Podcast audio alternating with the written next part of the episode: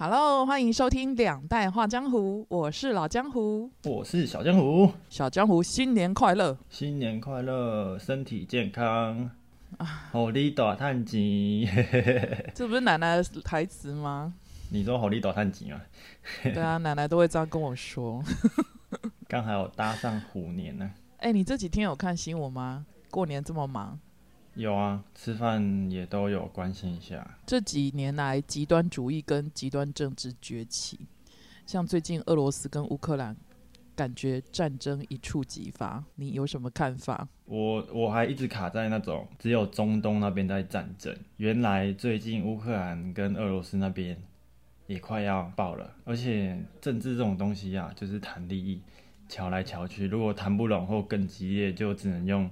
这种方式去巧，就像战争，那也是无法避免，因为他们一定是有经过许多的交谈，才演变成这样。哎，我突然想插话讲一件题外话，哎，说，请说。最近不就是这一些很多的感觉战事要起，所以我们不是有征召后备军人回去就演练吗？还是什么的？你说征召，嗯。好像一直都有啊。记得那新闻的重点就是说，就是不，就是而且要外宿在野外，还不能订便当。我觉得那个新闻很妙的点是，我看到网友有人回说，就是他回那个点让我觉得还好，我有跟你录那一集，让我知道什么叫小蜜蜂。然后就有网友回说，没有不能订便当没有关系啊，反正我们不管在哪里，小蜜蜂一定会出现。小蜜蜂会开着那个。骑摩托车或是开那个箱型车过去，没没鸟吧？不是，我在想他会不会也会有本东的选择？哎，给退呢还是白滚呢？呢？哇，那我觉得他们好赞哦！一定会啊！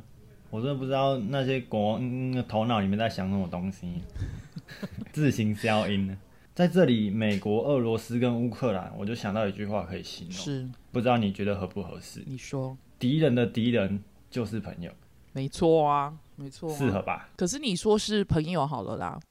那个拜登前阵子讲了一段话，让所有的人都火起来。他说：“假设俄罗斯他要入侵乌克兰的话，他一定要付出代价。你看他们会喊这种话，对不对？嗯。可是呢，他说所谓的代价会有多严重，要看俄罗斯的行为而定。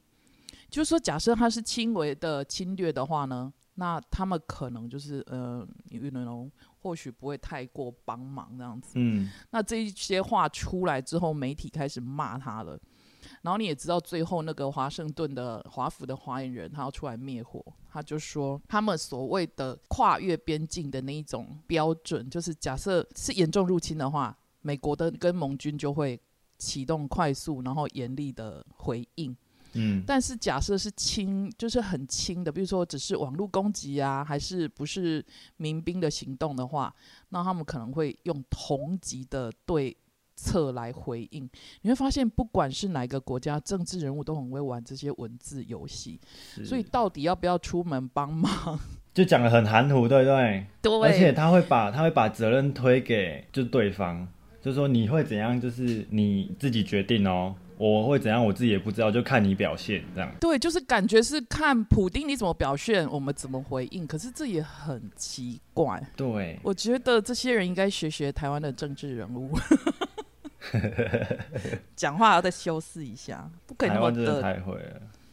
对，拜登直接会讲真心话，太恐怖了。美国作为世界现在世界强权，诶，应该也是拥有一些支配资源的能力。他们的动作最后一定会顾及他们自己的利益，所以我相信，错，总统也不是在混，他放出来消息一定有他的考量，搞不好他讲这个话，他也是要故意要左右一些东西，所以我们就是能就看这出戏怎么演吧。我是觉得他是不经意都会讲出真心话的那种总统，很恐怖。但搞不好他也是故意要放这种消息啊。哦，他采访怎么可能没有不了在帮他们拟稿？只能说他演的太像了。他脱稿演出啊？他怎么可能脱稿演出？美国总统那个柯文哲，我才觉得有可能脱稿演出。美国总统怎么会可能会脱稿演出？柯文哲要消一，你自己消吧，哔哔哔。只是现在这个时代真的不太适合打仗哎，我认真觉得，地球很可能一不小心就掰了。可是有时候往往打了一场仗，很多经济问题就解决了。怎么感觉打仗比较容易会有通通膨的问题？现在其实已经有了，干脆打一仗算了。不要，你会发现，其实其实乌克兰跟俄罗斯的关系有点像我们跟对岸的关系一样。尤其《经济学人》还画了一个漫画，你有看吗？他就是画在一个山坡的底下，然后有两个国家，一个叫乌克兰，就是乌克兰；一个叫做台湾。然后一男一女，然后他们就是躲在山坡下，然后山坡上面，就是他们两个是躲着的。然后山坡上面有一只黑熊，上面骑着普丁。然后右手边呢有一头龙，上面骑着是维尼这样子。中国。然后他们一个在搜寻 乌克兰，一个在搜寻台湾这样子。然后乌克兰就跟台湾那个女生说：“So what brings you here？是什么带你来这里的，Miss？” 然后他就点点点，然后那个女生自己说：“台湾这样子。”天哪！所以我的意思说，有些人在这件事情的看法，表示美国对俄罗斯还有乌克兰的态度。有可能可以引申到未来，他对两岸假设兵戎相见的话，或许结局是一样的。可是我觉得对北约的反应我比较惊讶。比如说北约跟英国表示他们不会出兵。你要知道北约很多的国家，比如说英国、法国、德国、比利时啊，哈，或者是什么什么保加利亚、罗马尼亚那些一大堆，他们其实都离俄罗斯非常的近。他们怎么可以容许俄罗斯的领土一直往欧洲扩张过去？然后每个人都闷不吭声。我一开始觉得很疑惑点是这个，尤其连德国也是哦。嗯。后来我发现原因在于天然气。哦，有利益关系啊，有我在买物件啦。我在买物件，而且个 shock 的物件。去年十月的时候，欧洲天然气据媒体报道已经涨了大概十倍，尤其英国天然气涨了七百 percent。然后像德国，它有一半的天然气都必须要跟俄罗斯买，所以导致他们全部都在左右为难的地步。就连最近有个新闻很好笑，前几天而已，就是乌克兰他对德国寻求就是武器的供应协助，说：“哎，你可不可以给我们一点武器？比如说十万个头盔啊，或者是防护背心啊？”就有最终德国只捐了五千顶的军用头盔。就是一种要一块给五毛的态度，然后你知道那个基辅的市长啊，他其实以前是重量级的拳王，他就非常火大的回应说，他对德国的反应真的是无言以对，然后他甚至嘲笑说，接下来德国可能会提供乌克兰什么协助呢？比如说枕头吗？打仗用枕头？他这个意思是提供太少，还是有提供也不行？就是提供的太少了，他们要十万头盔，他只给五千呢。但是他们如果有拿俄罗斯的资源，他们怎么还可以支持他们的对立面？对，所以我的意思说，德国也非常两难，他也捐了，但是他不敢捐太大的量。哦，所以他在左右为难的地步。那我想问你一个问题：假设你是一个大量采购俄罗斯天然气的欧洲领袖，这时候你该怎么办？呃，乌克兰也在跟你寻求协助，可是偏偏你又必须跟普丁那里买天然气，又便宜又好用这样子。天哪，吃人嘴软！因为其实俄罗斯是有拉，他有拉管线到欧洲的，所以只要普丁把那管线一关的话，大家就刮洗啊这样子。那就只能看哪个损失比较少啊。我觉得可能是支持普丁损失会比较少。跟 你这样跟白俄罗斯一样啊！白俄罗斯一开始就选边站，他们就是站在老大哥那里呢。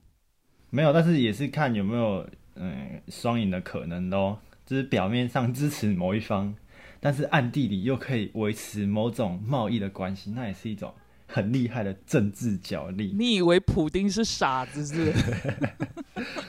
搞不好他们三方私底下也是好朋友啊。只是表面上就一定要演这出，也是有可能的。搞不好他们演这出要骗美国什么东西，也是有可能的。骗美国什么东西？对啊。你觉得美国那个是老糊涂吗？因为我最近有在追。也不算追，就是有看完一出叫《国际桥牌社》台湾的影集，它就有演到美国啊，演到日本，演到中国跟台湾一，其实私底下都一直在瞧事情，也派人去瞧一些无为 boy，但是表面上就是这样，但是私底下其实都有在联络，连中国跟台湾都有在私底下做一定是军事情资的，对吧、私底下一定是透过一些就是非官方的途径，一直有在联系，有在是瞧，就像你讲的瞧事情，最终上台面签任何的协定，都只是做给媒体跟人民看的。是的，所以这个部分，如果我要当欧洲的领袖，该怎么办呢？我选择退位，太难了。你你吓到我了，直接，那那你要把烂摊子放给下一个人就对了。是啊，那你你第一个会先被你的政党给骂爆哎、骂爆，再被人人民骂爆，从此不是个人。没有，真的太难了啦！这个结果搬去俄罗斯住这样子。你有发现，其实世界近期以来一直变得越来越极端，嗯，不管是国跟国之间的政治博弈，甚至你知道，连我现在的教学日常也非常极端哦。比如说，今年的国一的小孩，有一个小孩跟我说：“老师，你知道我们班只有五个在读书。”我说：“他其他人在干嘛？”他们说：“其他人都在享受人生。哈哈，”就是他们的人生是什么？有什么好享受的？手机、划手机啊，玩 game 啊，跟同学讲废话、看剧啊，然后无止境在那边看网络上的一些影片这样子。所以我现在教学现场，我发现学生分为很极端的两种，就是极端的优秀，他就是一直在读书，然后连要去考试前都担心自己没有读完，在那里哭。就极端优秀这一群，嗯还有躺平族，就是他在享受人生这样子。天然后我发现那种中间族中间族群，就是以往你可以往上拉的，把他拉优秀那一群的孩子，在消失当中。一百零八年课纲之后，以后台大的学生会是怎么样子？这台湾未来堪忧啊！怎么会变成这样？我之前我之前自己也是算中间族群吧，我自己算中间偏下哦，但是因为遇到了恩师，遇到了我的呃学生时期的恩师，他把我拉起来。他跟你，他怎么拉你？他怎么拉你？爱的教育，铁的纪律，用打的，真的还假的？真的，这个这个现在应该没有了啦，但是那个时代还那么认真在打我们老师，应该只剩他了。但是因为他这样的教育，让我们全班整个成绩超级好，好到不行。所以爱的教育，啊、爱的教育，然后铁的纪律这样子。没错，就是要用打的，真的不打不成器啊。我真应该写成春联呢，贴在教室两边，然后横批荔枝的一百零八年课纲。哎、我可以问问有用什么武器打吗？我们老师就四大法器，有两种是龙胶条，一种叫大龙是粗的，一。种叫小龙是是细的，还有一种是小木，它是那种各位国小那种木头的椅子后面不是都有横杆，要修，真的还假的？椅子坏掉之后那个靠背那个横杆拿起来打。另外一种是爱的小手，这个你各位如果是呃两千年前的，应该都有经历过爱的小手的阶段了，就是那种爱的小手，那个有有一个爱心拍，就是一个黑色的手这样啪，啪啪。这个大家都知道。那让你猜，对，让你猜四种哪一个最痛？哎、因为我们那个年代没有这些，我我在想，应该是爱的小手最痛，还是木棒子？都很痛。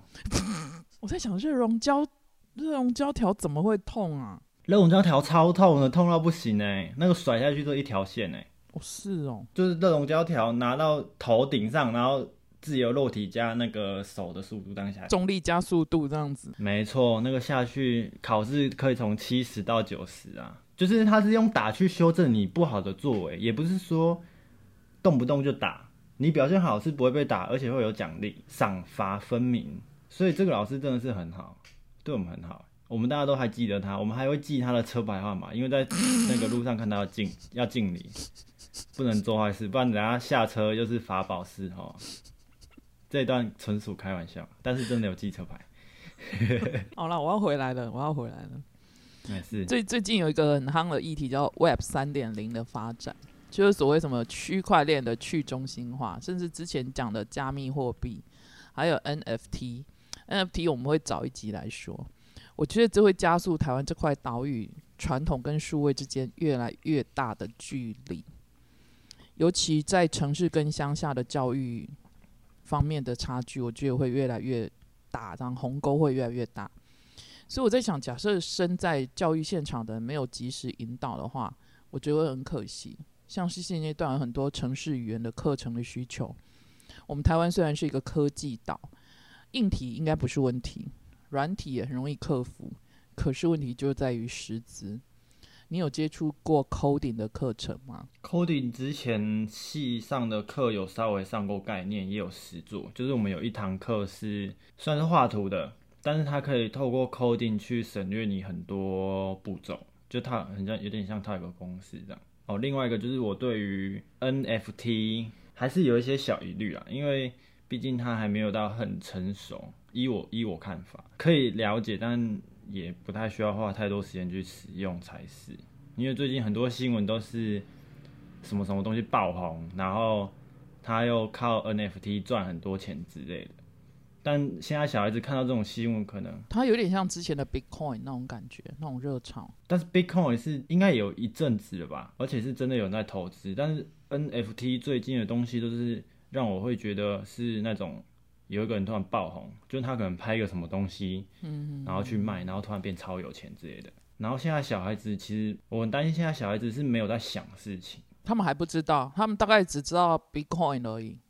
他们连现在，比如说你要发红包，他会跟你要求说可以发比特币嘛，这样子。我看很多网友在这种新闻下面都会留言说，这种东西应该是没有什么未来，他们会这样讲。然后会有人讲说，这种东西会有点像是后金补前金。有我知道，我想现在这里打住，因为我们必须要开一集讲那个讲 NFT。对，我们这个之后详细讨论。对，我觉得这个要开一集来说。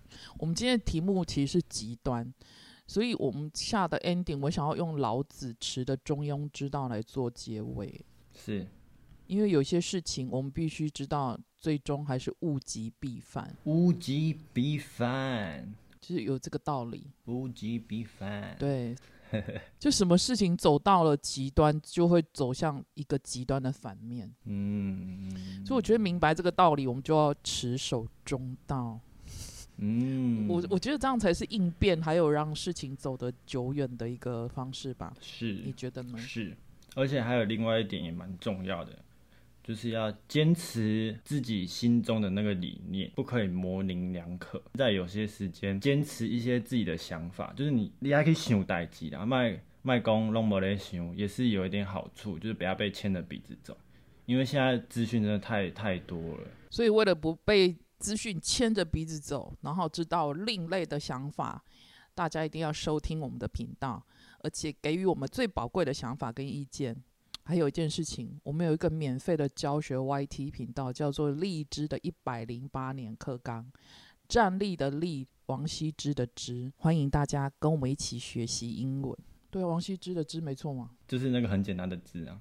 借用他的名 气这样子。我们下次再见哦，拜拜，拜拜。